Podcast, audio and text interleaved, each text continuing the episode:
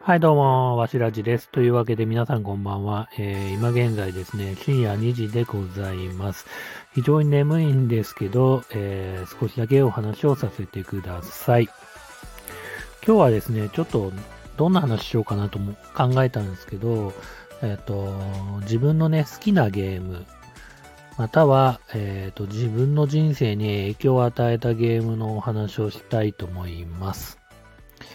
っていうか、今、そうですね、例えば自分の息子だったらオンラインゲームがメインで遊んでるんですよね。特にアクションゲームで、えっ、ー、と、フォートナイト、うん、オンラインアクションゲームっていうのかな、ああいうのなんて言うんだろう。うん、フォートナイトとか遊んでたりとか、あとは、えー、息子は、えー、スマッシュブラザーズとか、スプラトゥーンとかをオンライン上で、えー、他の人と対戦したりとかしながら、えー、チャットしたりしながら遊んでいますが、僕はですね、ちょっと昔ながらの人間なんで、やっぱオフライン派なんですよね。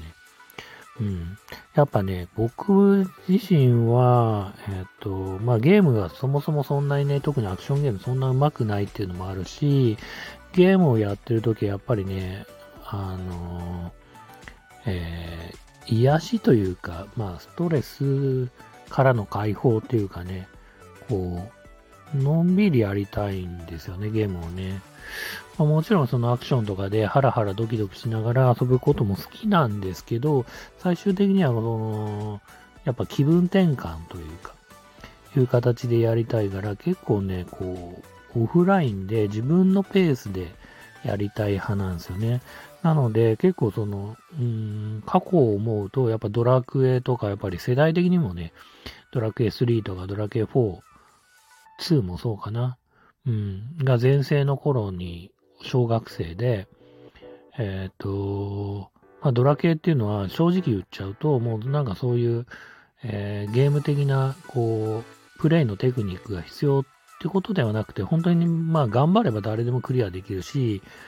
ね、戦う、戦う、戦うをしたって、下手すればクリアできちゃうようなゲームなので、まあ、戦略も多少ありますけどね、あの、そういうね、こう、のんびりしたゲームから、こう、育ってしまったという感じもあって、なので、こう、オフラインゲームが好きなんですよね。あとね、こう、自分がハマったゲームで言うと、まあ内容的にはアクションになるのかなっていうか、まあタイミングゲーというか、なるんですけど、ちょっと古いゲームで申し訳ないんですけど、ファイアプロレスリングっていう、まあ最近でもプロプレイステーション4でも一応出てるみたいですけど、ファイアプレスリングはもちろん PC エンジンからスーパーファミコン、あとなんだっけ、ドリームキャストとか、ドリキャス版は結構やりましたね。プレイステーション2とかももちろんやりましたし、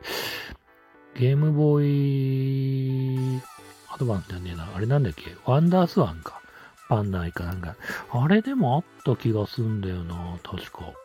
ハイプロ。うん。いろんな、こう、端末というか、こう、プラットフォームというか、ゲーム機で遊びましたね。で、ドリキャス版は結構本当にすごくやり込んで、で、さっき言った通り、ファイヤープロレスリングっていうゲームは、まあタイミングゲーというかアクションゲーに近いかもしんないですけど、自分がね、特にハマってやってたのはエディットモードなんで、なんかどちらかといったら、こう、シミュレーション近いというか、こう、なんつうの、作る系というか、自分の団体を想像して作って、選手作って、みたいな。で、選手の AI 的な、こう、動きを、ちょっと、パラメータ入れて、みたいな。そうやって遊んでましたね。一人で。で、勝敗をね、ちょっとね、たまにメモったりとかしながら、この夢の対戦とか、オリジナルのレスラー同士でこう戦わせたりとか、まあなんてことをやって、暗い、暗い感じでね、うん、やってましたよね。あとね、だ、ただね、まあちょっと、一応そうね、あと自分がやっぱり、えっ、ー、と、自分はそういう意味だと、ゲームボーイじゃねえな、えっ、ー、と、なんだっけあれ、ゲームウォッチ？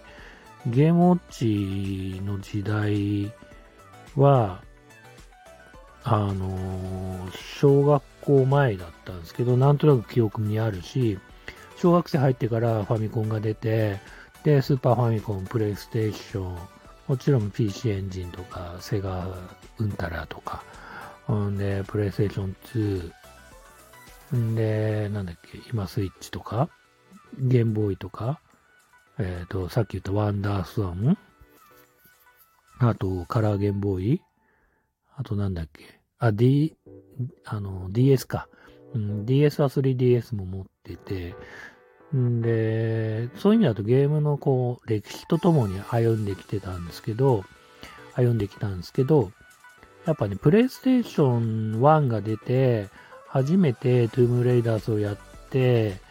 あの、まあ、恐竜がね、3D ポリゴンでね、出てきた時のインパクトっていうのはすごかったんですよ。うん、もちろんバイオハザードも当時好きだったし、なんかやっぱああいうし、まあ、さっき言った通り、そのね、今まで僕はこう、のんびり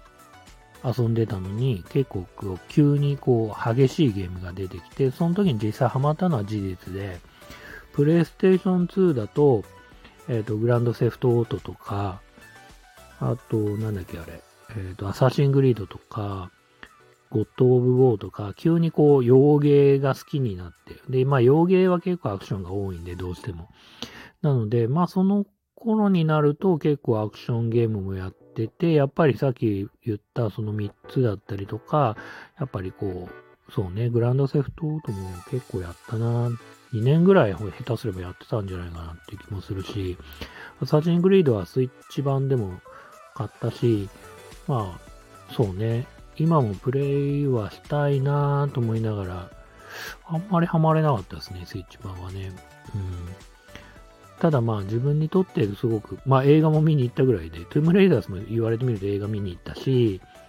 3本ぐらいありますよね。アンジェリーナ・ジョリー版と新しい版とあるんで、その両方とも見に行ってるし、アサシングリードも映画あるんで、一応見に行ってるし、まあそんぐらい好きっちゅうか、まあ、バイオハザードも一応全部見てますね。うん。まあその辺は自分にとって影響を与えたゲームかなっていうふうに思います。ってな感じですかね、ゲームについては。うん。ゲームの話をすると結構そうだなもうちょっと話して、まあゲームとは何ぞやみたいな話もしてみたいですけどね。今度ね。というのは自分はあの、大学生の時にゲームボーイのグラフィックを作るアルバイトなどもしてて、で、その後、業界にも実際入ったし、就職して働いてたっていうのもあるんで、まあ、今度ね、ちょっとゲームについてもお話ししたいなというふうに思います。今日は、えっ、ー、と、自分がね、えー、過去にハマったゲーム、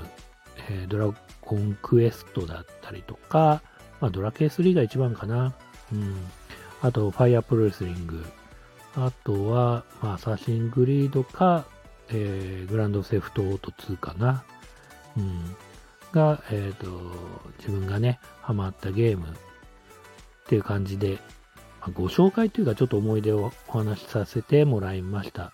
というわけで、えー、本日はゲームの話でした。最後まで、えー、お聴きくださってありがとうございました。それではまたおやすみなさい。本当におやすみなさい。